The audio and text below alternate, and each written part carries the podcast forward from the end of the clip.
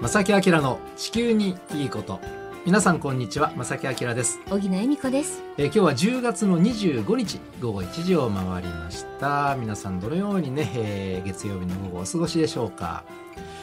あのー環境問題の世界ではですね、まあ、もうしばらくすると大事な会議がスタートしているのご存知でしょうかあ、そうなんですね。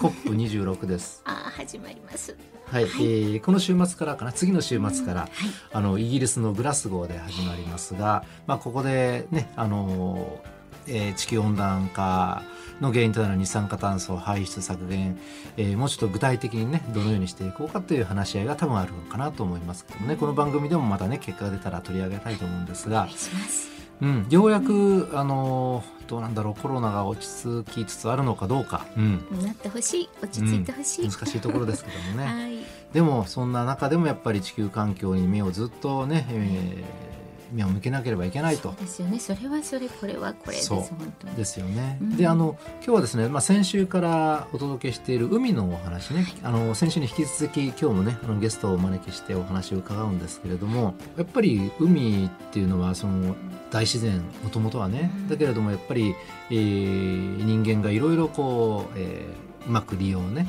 して、まあ、するのは悪いことではないので、うう。ん、ただやっぱりその利用の仕方ですごくやっぱり自然にケアしながらねそうですね。えそのあたり、まあ、先週からねずっとお話を伺ってるわけなんですが、はい、もう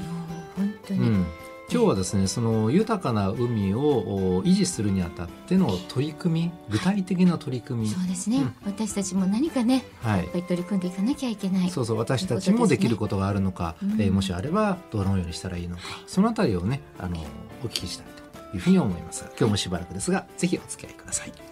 この番組は公益財団法人兵庫環境創造協会の提供でお送りします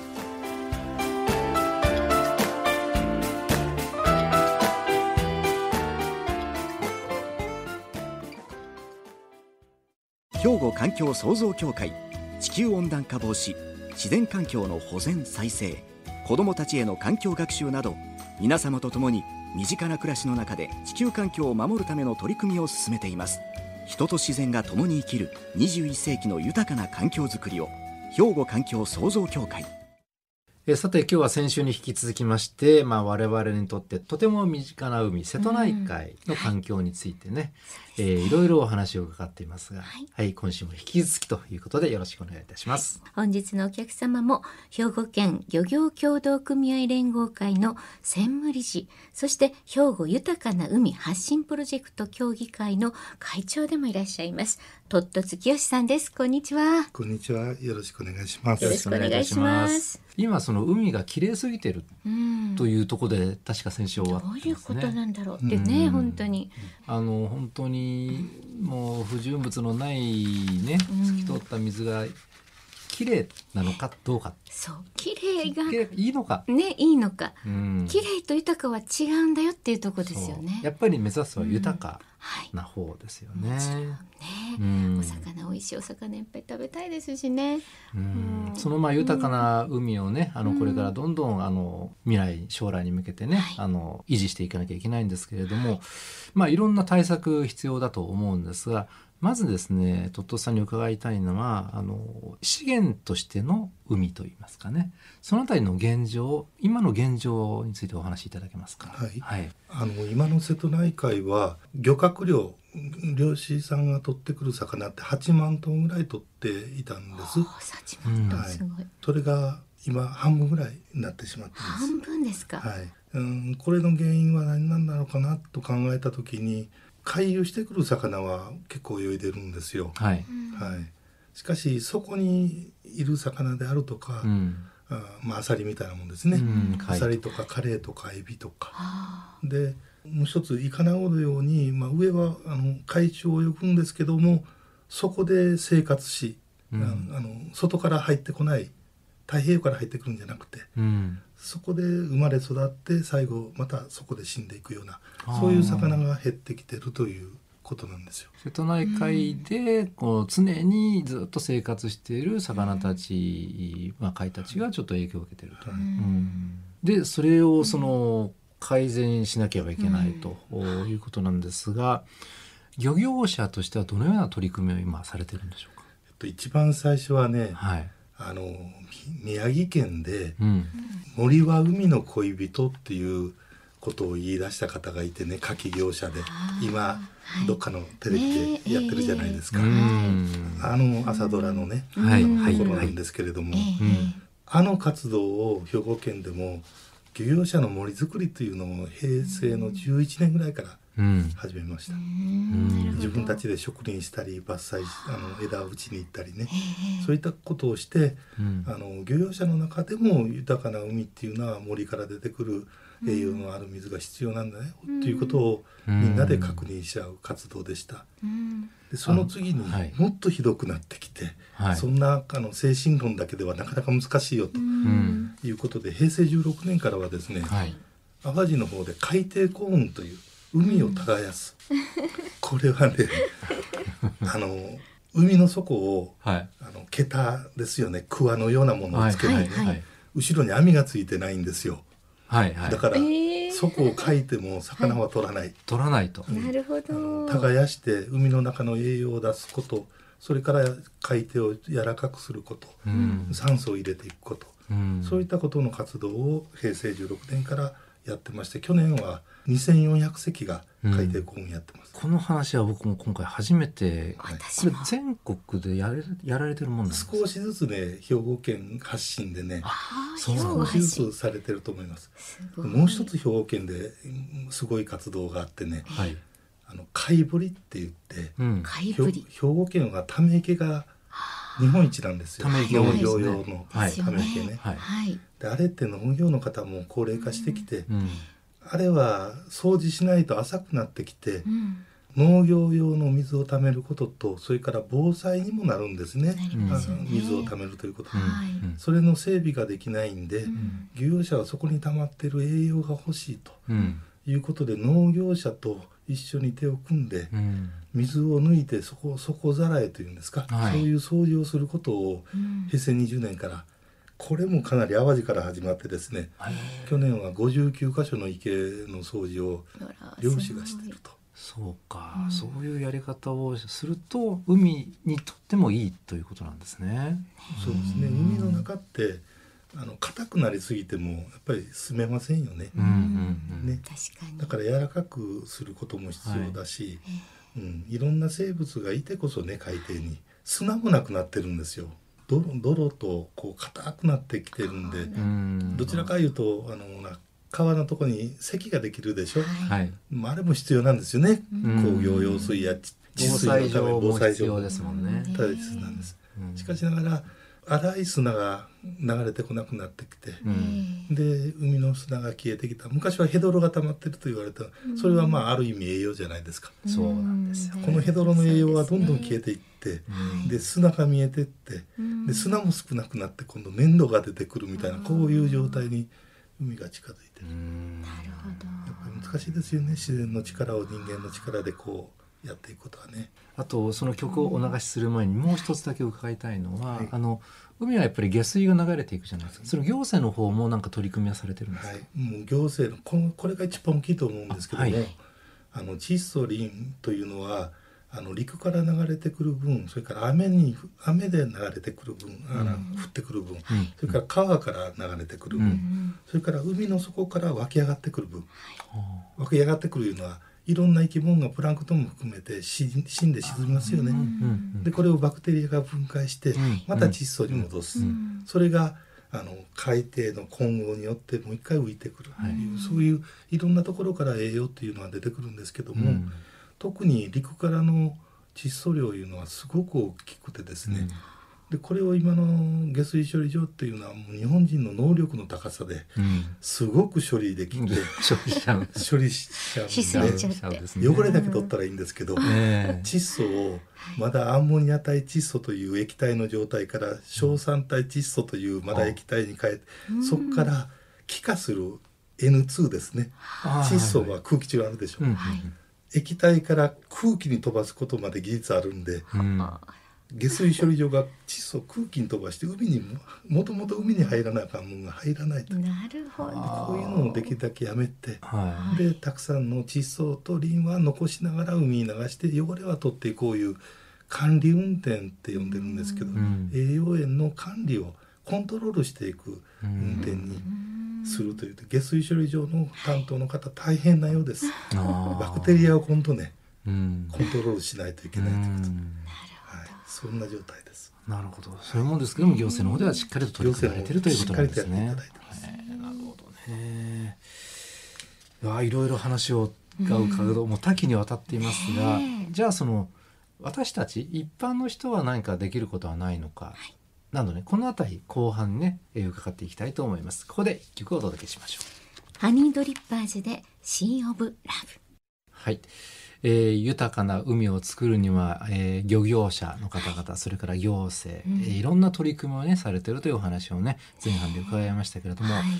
さて問題は今ラジオをお聞きの皆様、まあ、私も含めて、はい、私も含めて。私たちはじゃあ何かできることはないのか、うん、考え方も含めてね、はいこう考えるべきだもあるかもしれない。そうですね。考えから意識からかもしれませんね。そうそうそのあたり、ぜひあのトットスさんに伺いたいんですが、どのように捉えましょう私たちは。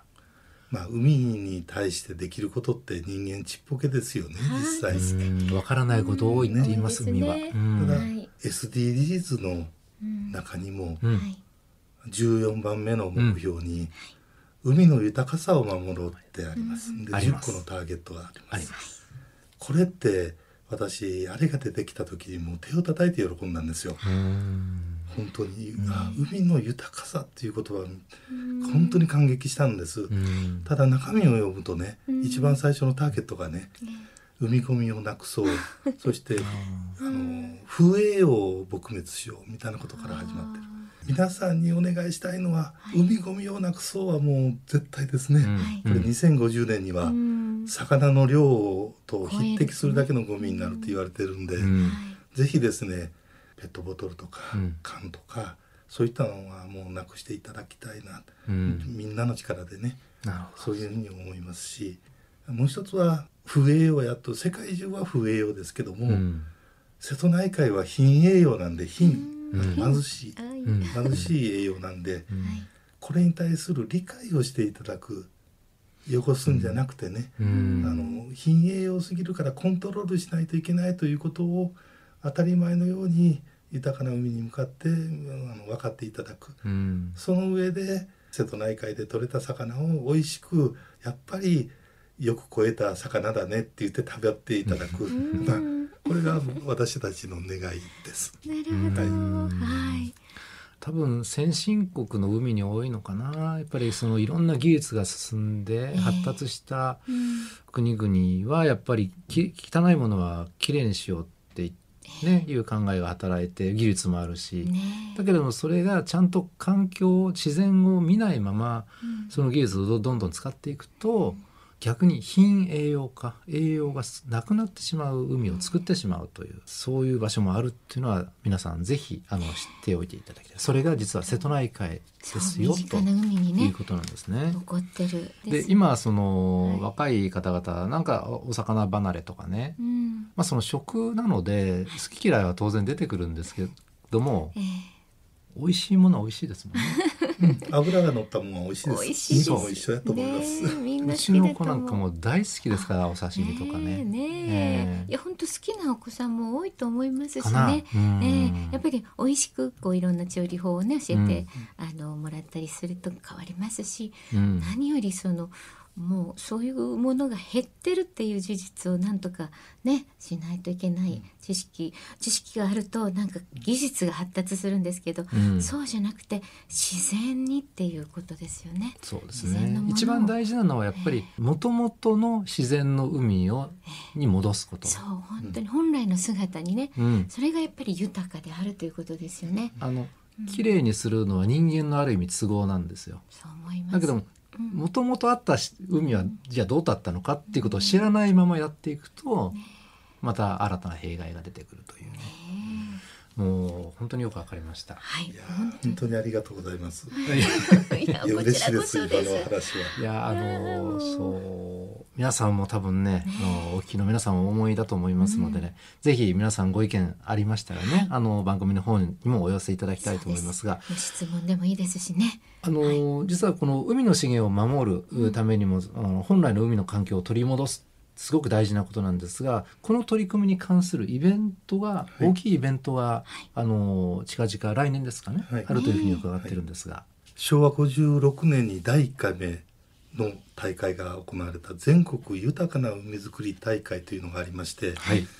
で昭和57年に兵庫県で第2回が開かれてるんです。第2回は兵庫県で、ね、はい兵庫県でね。うんで大方全国一周回って、はい。で来年の11月の13日、兵庫県大会があの明石ではい。うん行われます、おーこれ2回目は兵庫県初めてなんですよ。あらあそうですそうかなんですね戻ってきて。で、まあ、結構 ねこういう大会って、まあなんだまあ漁業者のとこの大会だろうというふうに思われがちなんですけど、え実は天皇陛下がお出ましになる大会ってはい。年に4つだけしかないんですよ。おわ。全国し植樹祭えあーありますね。はいありますね。体育大会あはいはい文化祭国民文化祭、うんそれに次いで全国豊かな海づくり大会この4つしかないあーもう貴だから重な。来年の11月13日にははい。天皇陛下がうんあの明石お見えになりますのであーいやー。まあいそれぐらいやっぱりはい日本というのは海に依存している部分はたくさんあるやーもうね。ということですよね。海に囲まれてます。大事にしたいね。で場所実はそでのすねこのあのイベントのテーマはいがちょっと資料があるんでお読みしますと「広げよう青く豊かな海はい、」というね、はい、うんこれ募集したんです一般の方からあーそうですか。はい、言葉で聞いたらさらっとこう流れるんですけど、うん。実は青くの青くがですね、うん青いという漢字を使ってるんですけど、うんあの色のブルーの青ではなくて、はいうん紺碧の王様書いて白い書いええて下に石を書く、石ね。はいはいはいこの青は実はあの青緑を指しているらしいです、お青ー緑深いですね。青空の青のあの青じゃなねく、はいそてうですね。はい青緑はい青緑青緑青緑っていうのは何かというとはい実は海の色がプランクトン植物プランクトンは植物なんでねうん緑色に見えやすいということで、青く透き通ってるだけじゃなくて緑色にも見えるそういう豊かさを表す青く青の豊かな字なんだというこそうのいう思い意が味ですよね。あの一般募集だったんですけどこういうことを書いてきた方がいてこれが採用になった。ああ、素晴らそれはし採い。も用されるな 間違いなく。う思いをね、えーもう本当にとっとさんはじめ皆さんの思いがね、この字にこう共鳴されたというか、うねんえ、すごい皆さん字も合わせて覚えていただきたいです。ね広げよう青く豊かな海づくり、え、素敵なタイトル。えー全国豊かな海づくり大会兵庫大会が、えー来年の11月の12日と13日にはい予定されてる、明石市で予定さ赤石市でちょうど来もう本当1年後ですけれども、うんねえぜひ皆さんもう覚えていただいてれてでそのまあプレイベントが行われたそうですね。はい、そうなんです。あの10月の17日に来年お迎えするための、えー準備としてですね、全く同じような形でさせていただきました。で、あの明石海峡をですね、100隻の漁船が大漁旗をつけて、うえんえ兵庫県でもちゃんと漁業元気なんだよということを見ていただきたくて、プレイベントでもそれに近いような形でやらせていただきました。ですか。なんか兵庫県は漁業というか海をこうなんだろうあの海への取り組みっていうのは進んでますね。なんかね、そ兵んなこ庫とない発信のねところがね、今日お話を伺ってたらね。はいあのこの番組でもこれからねあの神戸ももちろんね目の前に海を持ってますのでね海のお話をこれから先もしっかりとね、えーお話ししていきたいなと思いますがはい今日もトットさん貴重なお話をありがとうございましありがたとうございまし本た当。にありがとうございました。兵庫環境創造協会地球温暖化防止自然環境の保全再生子どもたちへの環境学習など皆様と共に身近な暮らしの中で地球環境を守るための取り組みを進めています人と自然が共に生きる21世紀の豊かな環境づくりを兵庫環境創造協会えさてこの番組では毎月ですね防災グッズのプレゼントをねねえあのお便りお寄せいただいた方々に、えー抽選ですがねお届けしているわけなんですが先週に引き続きましてはい今週もスペシャルプレゼントあります。そうなんです。あのゲストのトットさんが持ってきてくださった素晴らしい品がございます。はいもうこれもですね、なんと10名の方に合わせてうんプレゼントさせていただこうと思いますが、何でしょうかあの初摘みってね、うんえー先週ちょっとお話しいただいたんですけれども、海苔なんですが、はい、海苔の中でも海苔ってこう何回もこうね、うんこう取っていくみたいなんですけどね、うん切っていくんですけれども、その最初のうん、お茶でほら初摘みみたいなのありますよおね。茶の初摘みみたいなもんですね。はいそういう本当に美味しい柔らかいところの初摘みを取ったその海苔のうん味付け海苔、うんその名も兵庫海苔というのをねおー皆さんにプレゼントしていただけます。はいあの皆さんのご応募いただいた中から選ばせていただこうと思います。でその海苔と合わせてですね、まさきさん瀬戸内海を豊かな海にというねちょっとアニメでとってもわかりやすい、あの本ですね。はいええあの資料も入ってます。あこれ見るとそうなんですねねお子さんでも一緒に、あ豊かな海今日はちょっとね綺麗ということと豊かとちょっと違うというお話をいただきましたけれども、その豊かな海とはどういうことかというのをこのね冊子を見せていただくとあの分かるという、んそういうものもねそのちセゃッんとトで同封はい、はい10名様ということですね。ははい、い皆さんどしどしお寄せください。うん宛先はこちらになります。おはがき、お便りの場合は、郵便番号650-8580、ラジオ関西、正木明の地球にいいこと。ファックスでは、078-361-0005、メールでは、まさきアットマーク、jocr.jp、こちらまでお寄せください。お待ちしています。皆さんお待ちしております。ということで、正木明の地球にいいことは今日はこの辺でお別れいたします。ご案内は正木明と、小木野恵美子でした。それではまた来週。さよなら。この番組は公益財団法人兵庫環境創造協会の提供でお送りしました。